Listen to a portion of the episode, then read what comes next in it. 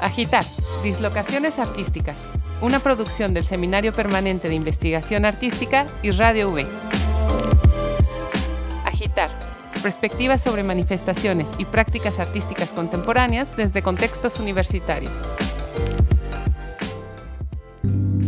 Los ejes de trabajo por los que transita la espía son nuevas perspectivas de la imagen contemporánea, narrativas, representaciones y ficciones, el compromiso político del arte, prácticas corporales como lente epistemológico, anticartografías y pensamientos del sur, pedagogías indisciplinadas. Bienvenidas, bienvenidos a Agitar, al octavo capítulo de esta temporada, Dislocaciones Artísticas, producido por el Seminario Permanente de Investigación Artística y Radio Universidad Veracruzana. Mi nombre es Natalia Calderón, soy coordinadora del espía y académica del Instituto de Artes Plásticas de aquí de la UB. Saludo desde aquí a mis compañeras integrantes del espía que me han acompañado durante los capítulos de esta temporada, a Joyce Medrano, Gabriela Olivares y Abel Cervantes, quien está otra vez aquí con nosotras ya no necesitas presentación. Hola Abel, ¿cómo estás? Natalia, qué emoción. Ya la última invitada de una temporada, pues de muchísimos aprendizajes, muchos diálogos y muchas reflexiones también en torno a una gran variedad de temas. Eh, me da muchísimo gusto y pues como siempre, ya sabes, te agradezco la invitación. Eh, justo después del capítulo 2, con Fernando Yarzún como invitada, platicábamos sobre otros espacios para aprender, sacar la pedagogía de las aulas, y entre las muchas cosas que me ha dejado esta plataforma es la certeza de que dichos espacios pueden ser posibles. Por cierto, si se perdieron ese capítulo o cualquiera, pueden ir a hacer maratón de agitar en Spotify a través del formato podcast de Radio Universidad Veracruzana. El día de hoy tenemos una super invitada para ir cerrando esta primera temporada. Ella es Minerva Salguero, fundadora y directora general de Ediciones Manivela. Además, es maestra en Historia del Arte por la Facultad de Filosofía y Letras de la UNAM licenciada en Artes Visuales por la Escuela Nacional de Artes Plásticas en la UNAM también, cuenta con una especialidad en diseño editorial por la Escuela Nacional Superior de Artes de París, para la cual obtuvo la beca de Artes Aplicadas del FONCA. Hola Minerva, bienvenida, ¿cómo estás? Hola, muchas gracias por la invitación. Eh, buenos días, eh, Natalia, Abel, y pues muy feliz de estar aquí con ustedes. Qué gusto, Minerva. Y bueno, ya saben, como cada semana contamos con la presencia de un estudiante que a través de su diálogo y sus resonancias enriquezcan la experiencia. Es un placer darle la bienvenida a Mariel Rodríguez, estudiante de diseño de la comunicación visual en la Universidad Veracruzana, becaria en el Espía y quien además siempre está detrás de los micrófonos apoyándonos. Bienvenida Mariel, ¿cómo te encuentras hoy? Hola, mucho gusto, sí, muy bien. Un gusto al fin pasar al micrófono. Siempre estoy detrás, ¿verdad? Qué gusto, Mariel. Pues sí, ya hoy, hoy, hoy se te toca por acá este, andar platicando. Pues bueno, ya para no extender más la introducción, eh, yo creo que nos podemos ir dirigiendo a las preguntas. ¿Qué les parece? Eh, Minerva, cuéntanos, ¿en qué consiste el proyecto de Ediciones Manivela? Gracias, Abel. Eh, bueno, pues Ediciones Manivela es un intento de empresa cultural y eso conlleva pues varias ramas de acción, varios ejes de acción y por otro lado, también es un proyecto personal, ¿no? que, empecé a, echar a andar y a, configurar cuando terminé la maestría en Historia del Arte, a partir de una gran pregunta que es, bueno, ¿qué hago terminando de estos estudios y qué hago con todo lo que aprendí? ¿Cómo lo puedo compartir y cómo puedo empezar a dialogar con otras personas?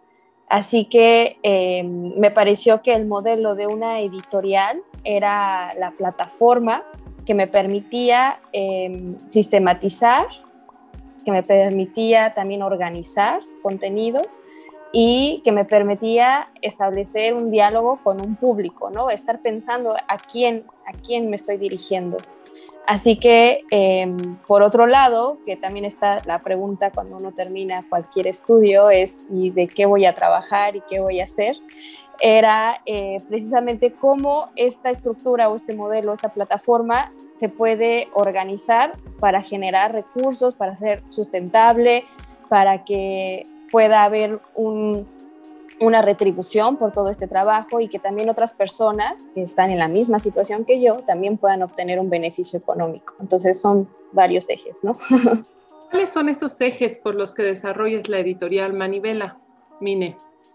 Claro, Bueno, sí, eh, por un lado está la, divulgación, ¿no? Está el hecho de, hacer una editorial que con los materiales, las publicaciones, que pueden ser libros impresos o electrónicos, que pueden ser también talleres, pueden ser también eh, entrevistas, ¿no? O sea, el formato eh, es flexible porque en realidad lo que importa es el contenido, ¿no?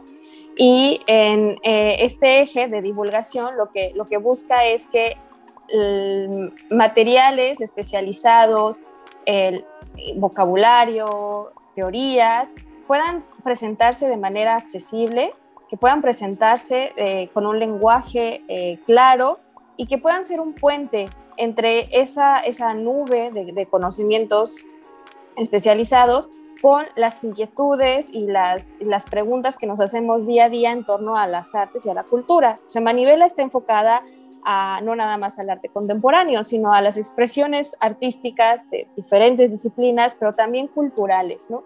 Y lo que buscamos es que en el eje de, divulgación, establecer ese puente entre lo que yo vivo a diario en mi ciudad, en mi, en mi localidad, con lo que está construyéndose en un campo especializado de conocimiento que puede ser la teoría del arte, la historia del arte, la crítica del arte, ¿no? la curaduría y disciplinas que requieren de un proceso de, iniciación, por así llamarlo, o que requiere que uno posea ciertos conocimientos para poder entrar.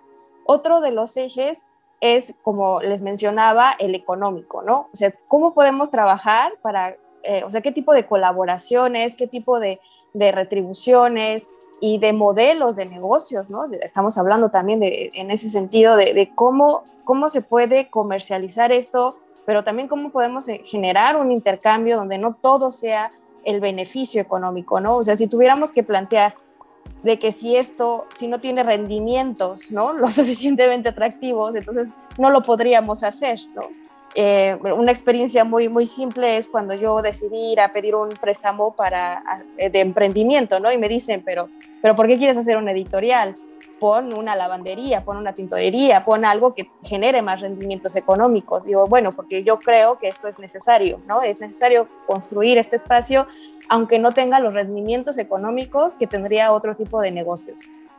Pero eh, de todos modos me interesa que esto sea redituable, que sea sustentable y que al final genere un ecosistema eh, de una economía cultural, ¿no?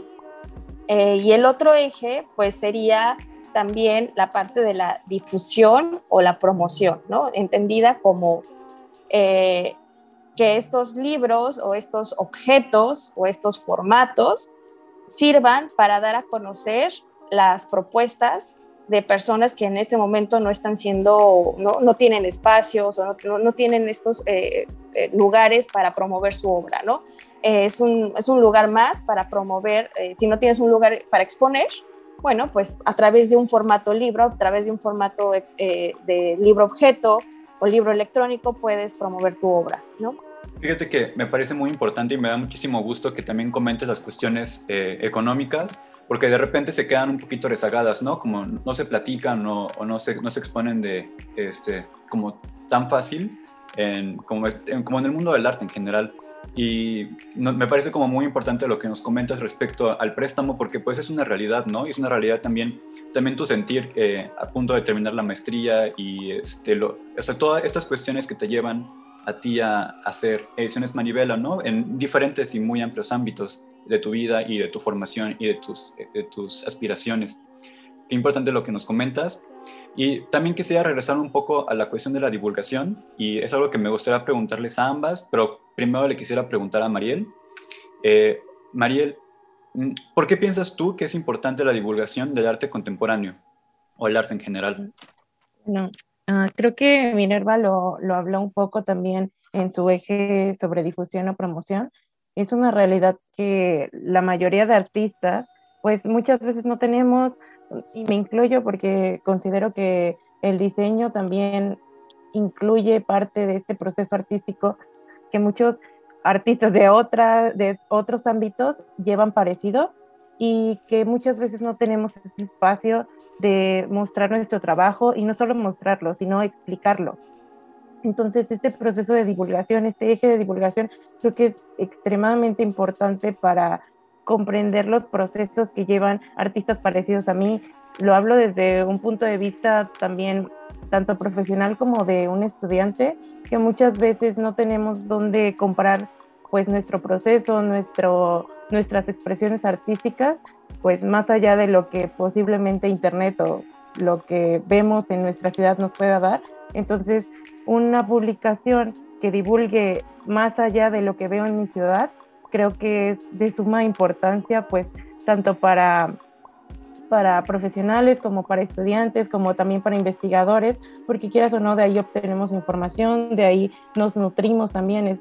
Es, hay un concepto que utilizamos muchas veces en diseño que es la ecología visual, o sea, crearnos un espacio donde nos llenemos totalmente de información nueva, tanto visual como académica, como científica, porque no, el diseño, como muchas otras ramas del arte, cada vez es más amplio. Entonces, no nos podemos este, enfocar en decir solamente vamos a ver esto. La realidad es que tenemos que ver de todos lados y creo que el tener un espacio donde podamos conseguir divulgación como es Ediciones Manivela y como son otros espacios este, que existen tanto en México como en Latinoamérica es sumamente importante. Y, de verdad, o sea, quiero agradecer como estudiante, la verdad, a, Minerva porque muchos de sus, de sus publicaciones han sido de ayuda en algún momento para mi formación, para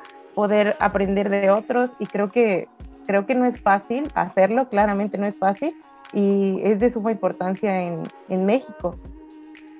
Muchas gracias, Mariel. Sí, bueno, yo quisiera retomar algo que también eh, comentó Mariel y es que aprendemos a partir de otros, ¿no? Eh, en este proceso, eh, en este eje de, hacer libros con la idea, la idea de, promover el trabajo de artistas, tiene que ver mucho con, bueno, pero ¿cómo estás pensando el libro, no? hay una idea ¿no? tradicional de hacer libros, ¿no? que es básicamente la que, la que utiliza la, industria editorial, y es que haya un, menor costo y que esté enfocado a un público y que todas las partes del diseño como tal obedecen a esa función.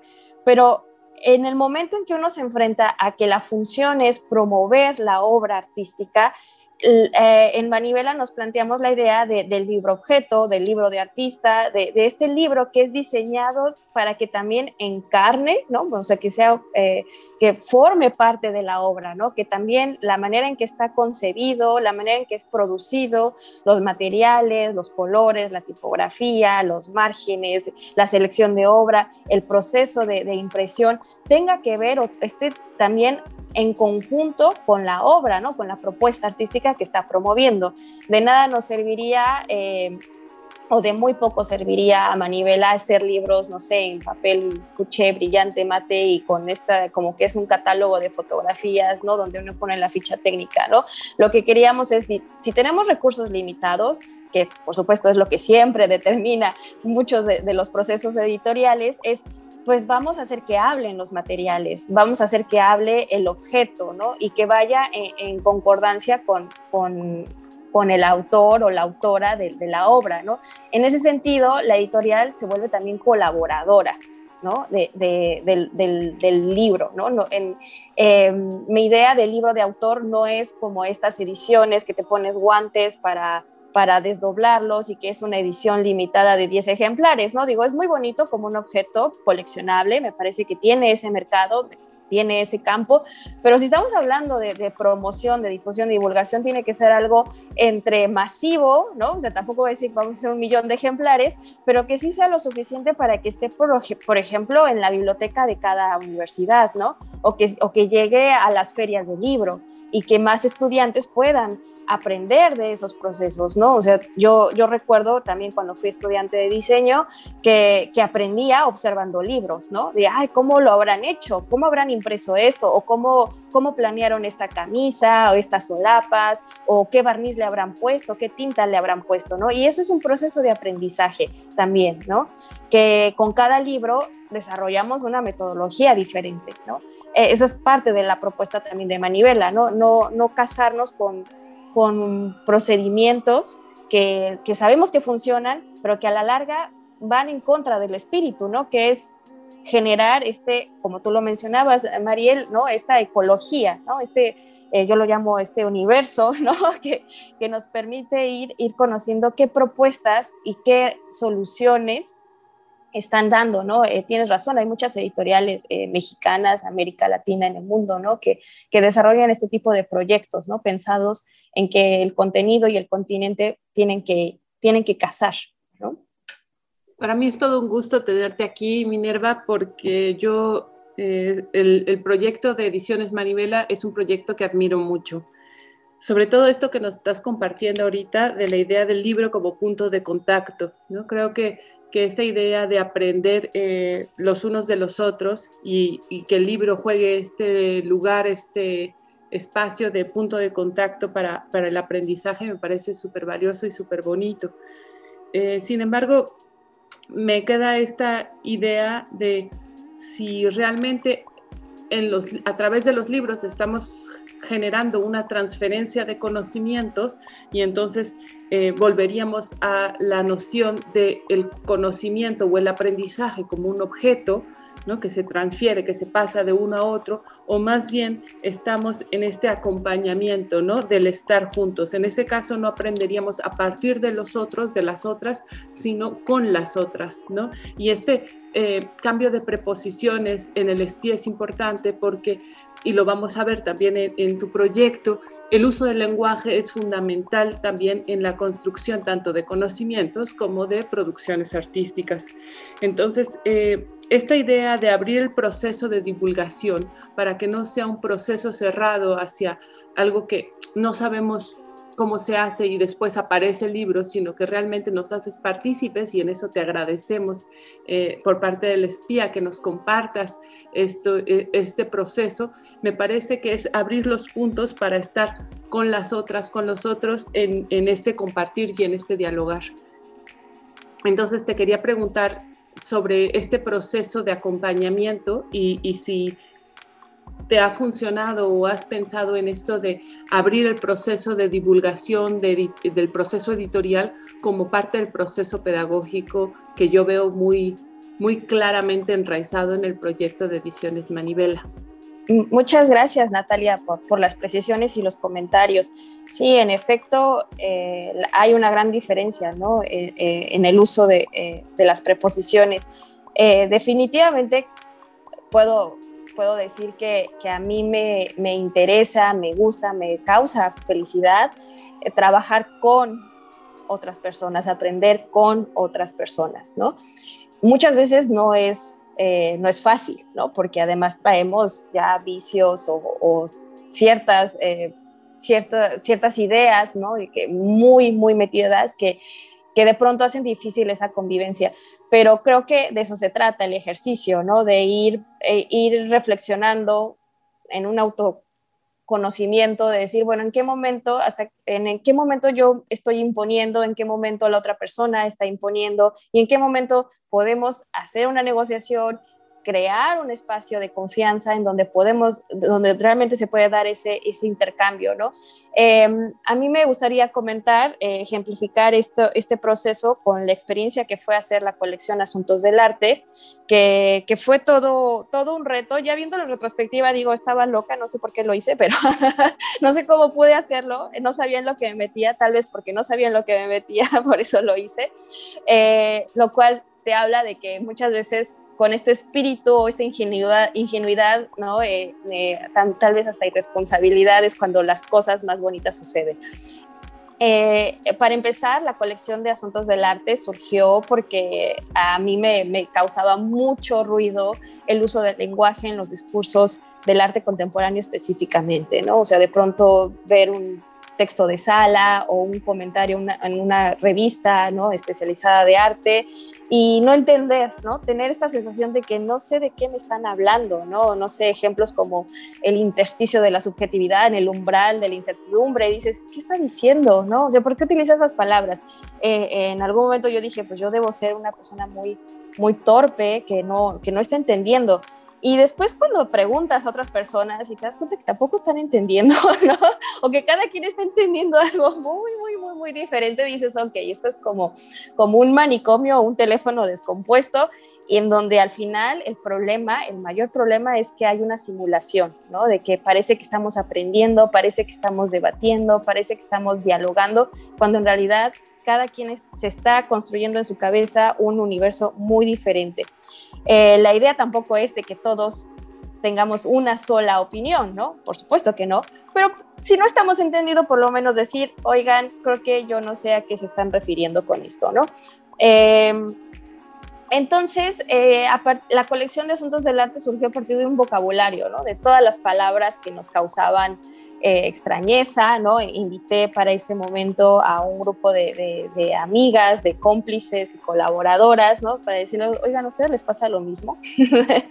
y entonces, eh, a quien agradezco mucho a Jimena Escalera, ¿no? Que estuvo a cargo de toda la coordinación de la Serie A de Asuntos del Arte y que estuvimos Mm, profundamente ¿no? involucradas en, pensar cómo se organizaría esto, eh, rebotando ideas. Hicimos toda una prueba piloto, fue, fue prueba, prueba y error precisamente para involucrar a, otra, otras voces, otras ideas y pensar que lo que la idea original que, yo podría tener y de la inquietud de la que yo partía, pues probarla, ¿no? A ver si a otras personas les interesa, si es algo que también les pasa. Y entonces en esa prueba piloto, eh, eh, que tuvo que ver con, otros docentes, ¿no? con otras personas que se dedican a la docencia, del, sobre todo de la teoría del arte, de la historia del arte, eh, preguntarles ¿no? ¿Qué, dificultades de aprendizaje han detectado en sus alumnos. Y a partir de esas encuestas, observaciones, fuimos a escuelas, ¿no? Recuerdo a Jimena y a mí yendo a la Esmeralda a escuchar lo que se, lo que se platicaba en los pasillos, ¿no? Eh, eh, para ver cuáles eran sus inquietudes, ¿no? ¿Qué es lo que te acongoja, ¿no? Eh, entrar a un grupo y escuchar de lo que platican antes de que entre el profesor. Ah, cosas tan, tan sencillas que te dan mucha información de, de lo que los estudiantes traen entre manos y, pensar si, la publicación que estábamos haciendo iba a ser algo relevante para una generación a la que nosotros ya no pertenecíamos, ¿no? Eh, yo recuerdo que cuando pensé en Asuntos del Arte dije, yo quiero hacer el libro que me hubiera gustado tener cuando yo fui estudiante. Eh, mi, experiencia siempre ha sido desde ser estudiante, desde, desde el aprendizaje de las mismas dificultades que yo encontré como, como, como estudiante, pero la pregunta era, si los estudiantes actualmente tenían esos, esas, esas, esas eh, inquietudes, ¿no? Y a partir de, de estas observaciones de campo, de, de, hacer una simulación, bueno, no simulación, sino un ensayo, ¿no? Esta prueba piloto de querer sacar un solo, un solo tomo, experimentando a ver qué funcionaba y qué no funcionaba, ahí es donde empezamos a, a, integrar, ¿no? A otras voces, ¿no? Probándolo, ¿no? Con otras personas. Al final, lo, que las preguntas y la estructura de la colección tiene que ver con un orden que se sistematizó a partir de también hacer presupuestos, costos presupuestos, de, de cuántas páginas puede ser el libro, qué presupuesto tenemos, cuántos libros podemos sacar, a cuántas personas autoras podemos contratar, cuánto se le va a pagar al coordinador de cada libro, ¿no? Eh, en cuánto tiempo vamos a recuperar la inversión, no sé, todo una especie de un ensayo, ¿no? Entre económico y pensando, decir, esto es lo que no podemos tocar, que es eh, la estructura de la colección y el objetivo de la colección. Fuera de ahí, si se imprime a una tinta o dos tintas en Bond, en Revolución o lo que sea, eso lo podemos, lo podemos negociar. Y, y al final, eh, algo que me parecía muy importante era hacer una convocatoria masiva, ¿no? O sea, decir, las personas que van a escribir para estos ensayos tienen que ser personas que quieran compartir esa experiencia desde la docencia o desde el aprendizaje o desde su práctica profesional como artistas y que hayan tenido estos problemas también y que nos expliquen cómo lo superaron. Hicimos invitaciones puntuales a gente que nos interesaba que compartiera su punto de vista profesional y también eh, en esta convocatoria la abrimos al público en general, ¿no? O sea, quieres participar, eh, si quieres participar como persona autora te puedes comprometer a escribir un ensayo con estas características sobre estos temas, ¿no? Eh, pues contáctanos, ¿no? Y en esa convocatoria me pareció que también fue un ejercicio muy, muy importante de escuchar a otras personas. Te das cuenta que la colección se va transformando, ¿no? O sea, tu idea original va cobrando otra forma, además de que en nuestro caso se atravesó el temblor de, en la Ciudad de México, que, que, bueno, pues todo el mundo estaba en otra cosa, ¿no? Eh, eso nos retrasó un poco de tiempo y al final lo que queríamos era conocer otras voces, otras opiniones y permitirnos de tener esa flexibilidad como editorial de que el proyecto se está transformando porque hay otras personas que lo están haciendo suyo, ¿no? Y ahí, pues, eh, el resultado a mí me pareció que fue, fue muy bueno. Eh, todo fue a distancia, o sea, tampoco, creo que hubiera sido muy desgastante tener reuniones, ¿no? Ese tipo de juntas editoriales donde se discute si va una coma o no va la coma, ¿no?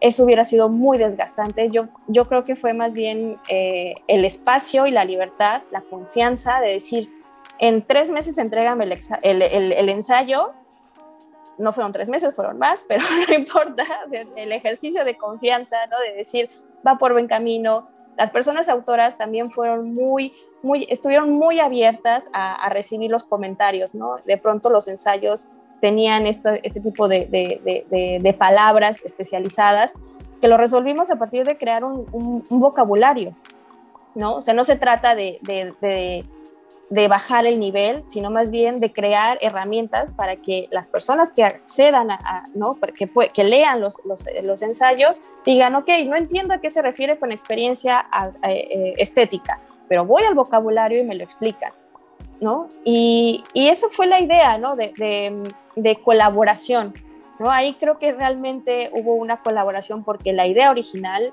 no importaba ya, ¿no? Lo que importaba era este intercambio y lo que cada una eh, de las personas estaba aportando. También las personas que coordinaron cada tomo, pues estructuraron. A su manera y, fue un ir y venir, intercambio y un tomo nos salió. Que, es el que ahora estamos por, por sacar. Eh, y esas cosas pasan, ¿no? También en, en, en, los proyectos editoriales, ¿no? Algunas cosas no salen en el momento, se transforman y yo creo que lo importante es tener esa flexibilidad y sensibilidad de escuchar, ¿no? Y de ver que, que no se trata de imponer lo que tú tenías como modelo original, sino decir, bueno, ¿cómo se va integrando? ¿Cómo se va transformando?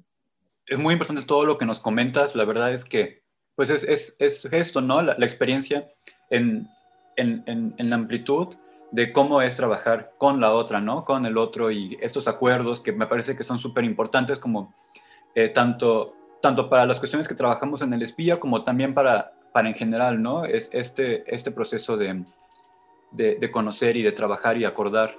Eh, me parece como muy importante todo lo que nos estás, nos estás platicando. Eh, también quisiera preguntarle a Mariel, desde tu experiencia, que si nos podrías contar cómo has percibido la relación entre el proceso de escritura y las prácticas artísticas. Bueno, ah, es una realidad que realmente no todo el, el, creador lleva un proceso de escritura, pero tampoco todo proceso de escritura lleva una creación consigo, ¿no? O sea, esa es la idea llegar a una creación, pero no, no siempre lleva, llega a la creación, sino que tan solo el proceso de escribirlo es una creación misma. Entonces, creo que estas dos, estos dos conceptos se unen en ese, en ese vaivén de, de creación, de proceso, de proceso, creación, constantemente. Y creo que un claro como ejemplo de, bueno, desde mi experiencia, es realmente lo que hacemos en Espía, muchas veces espía, pues comenzamos con una idea al azar, ¿no? Con un concepto muy general y a veces nos lleva pues a, cuestiones que no creímos que nos llevaría. Igual puedes comenzar desde la práctica de creación, desde un trazo y tal vez eso te lleve a pensar en una frase y la frase te lleve a construir un diálogo contigo misma, con con alguien más o con algo más que estás viendo en el momento. Y creo que ese vaivén es, el, es la, pues la respuesta a tu pregunta, ¿no? Muchas gracias, Mariel. Y pues también la misma pregunta va para ti, Minerva. También desde tu experiencia, ¿cómo has percibido la relación entre el proceso de escritura y las prácticas artísticas? Ok, em, no sé si entiendo bien la pregunta. Em, o sea, de cómo se, con, congenia eh, escribir un discurso sobre una obra y la obra y, el proceso de crear la obra, o si te refieres más bien a que la escritura es la obra. Eso es lo interesante, ¿no? Como que la escritura no sea la explicación a posteriori de la obra, sino cómo se acompañan de manera paralela el proceso escritural y la creación artística o la práctica artística si hay modificaciones en la práctica artística a partir de acompañarla del proceso escritural. Creo que yo más bien, muchas gracias Natalia por, la aclaración. Sí, sí, a mí me parece más interesante el, segundo, el segundo planteamiento. Em, más que proceso escritural, eh, lo voy a decir así, es, siento que es todo el, proceso editorial. Eh, o sea, desde, desde mi, mi, plataforma, que es la edición ¿no? de, publicaciones. ¿no?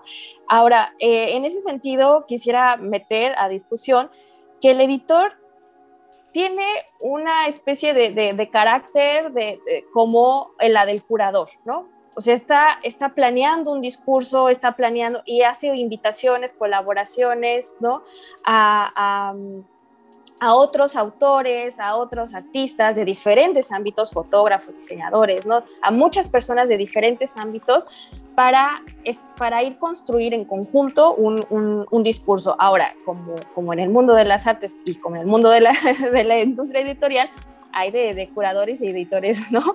Eh, eh, el, el, proceso que, que a mí me interesa es precisamente pensar que, el, acto de, editar es también un acto artístico, ¿no? O sea, hay, un, hay, un, hay una interacción en donde, donde eh, mis ideas, mis intenciones también entran en, comunicación, en diálogo con las ideas y las intenciones de la persona eh, que está queriendo publicar, ¿no? Entonces, por eso retomo el, ejercicio de que para la editorial sería muy fácil, sería muy fácil hacer libros en donde ordenas a alguien, ¿no? Le encargas, obra por encargo, le encargas a un autor o a un fotógrafo o a un diseñador que realice cierto trabajo, ¿no?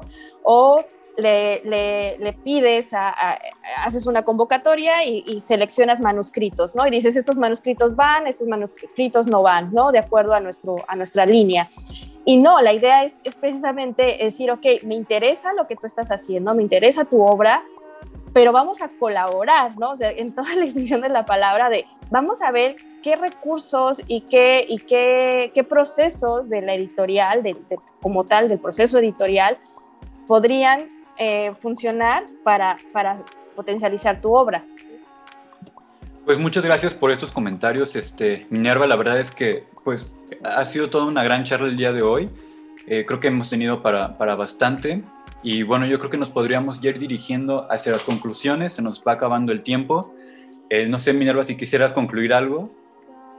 No, bueno, pues en principio quisiera agradecer eh, por la invitación. en efecto, creo que son temas que podríamos seguir platicando, ¿no? todavía nos quedan muchas cosas que discutir, eh, pero muchas gracias por la invitación. Creo que lo importante es que existan espacios como, como este, ya sea en formato podcast o talleres, ¿no? Como, como es el seminario de investigación, porque lo importante es que dialoguemos y, y nos preguntemos, ¿no? Si la manera en que estamos realizando eh, nuestra actividad profesional eh, podría ser mejor, ¿no? En el sentido no solo si es más eficiente y más productiva, sino también si podríamos mejorar nuestras, nuestra convivencia con las otras personas. Muchas gracias y pues sí, también coincido de que podríamos seguir platicando y yo creo que entonces a lo mejor podríamos este, acordar para la segunda temporada otra, otra plática sobre, sobre esto para seguir extendiéndonos. Este, pues ha sido un, placer tenerte por acá. No sé, Mariel, si tú también quisieras concluir algo de, de la charla de hoy. Bueno, sí, claro. Pues creo que coincido con Minerva también podríamos estar hablando aquí todo el día si pudiéramos y hay muchas más cosas que, que, podríamos hablar. Creo que pues agradecer que, que, tenemos Ediciones Manivela, que Minerva se atrevió a hacer esto más que nada y este y pues el espacio que espía ahora con esto del podcast que, que quieran o no pues unimos esta idea que tiene Ediciones Manivela de de establecer un espacio de divulgación. Espía también lo logra con este podcast, con llegar cada vez más a los oídos de aquellos que muchas veces no tenemos donde nutrirnos o queremos buscar maneras diferentes de nutrirnos y de aprender con y aprender este pues de entonces creo que, que el espacio es, es extremadamente eficiente y, y, pues esta es la primera temporada. Igual yo estoy detrás, ya saben, de espía siempre. Entonces espero con ansias la segunda temporada y lo que podamos seguir haciendo. Gracias. Muchas gracias, Mariel. Pues sí, la verdad ha sido un, súper gustazo tenerte por acá en los micrófonos. Eh, pues sí, discutimos siempre los, capítulos, discutimos como qué es, qué es que ha sucedido. Y pues bueno, eh, esta vez te tocó acompañarnos. Eh, ojalá la próxima temporada también estés por acá un poquito más.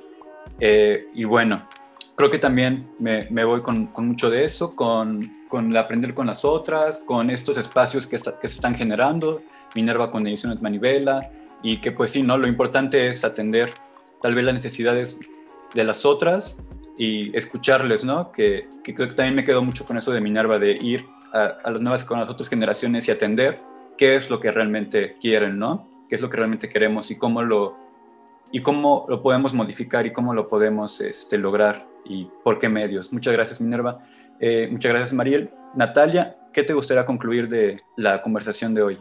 Sí, también agradecerles a todas, a Minerva, a Mariel, a Abel, y pues el, el, reflexionar sobre el papel en el que el lenguaje, la escritura y las publicaciones juegan en el arte contemporáneo, ¿no? Sobre todo en la investigación artística, la importancia de apropiarnos de esto, como decía Mariel, como un proceso creativo, ¿no? Y conformar con ello, como decía Minerva, un espacio de confianza.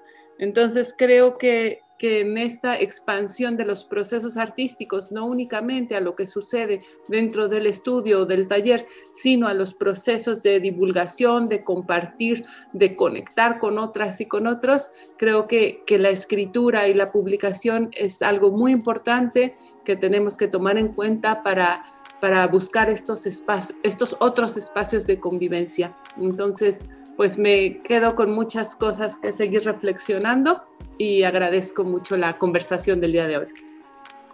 Muchas gracias Natalia, muchas gracias una vez más a, Mariel, a Minerva por sus reflexiones, por su conversación. Eh, pues sí, un placer, un gusto haber estado acá. Y bueno, rápidamente les recordamos que pueden seguir al, al espía en Instagram, Facebook, Twitter y YouTube. Por supuesto, revisar las actualizaciones de, nuestros contenidos en nuestra página web www.investigacionespia.wordpress.com. Y pues así terminamos el octavo capítulo de Agitar, agradeciendo como siempre a Radio V y en especial a Antulio García. Con el gusto de conversar el día de hoy con Minerva Salguero y Mariel Rodríguez Muchas gracias por dedicarnos este tiempo y compartir con nosotras su experiencia respecto al mundo editorial, las publicaciones y la escritura. Sobre todo, muchas gracias al público que nos escucha, ya sea a través del 90.5 de FM o a través del formato podcast. En el próximo capítulo nos reuniremos las integrantes del espía que hemos sido parte de Agitar para hacer un recuento de lo ocurrido, retomar los puntos más importantes, reflexionar sobre lo conversado y plantearnos otras perspectivas sobre lo aprendido en esta primera temporada. Pues así nos vamos. Nos escuchamos la próxima semana. Chao.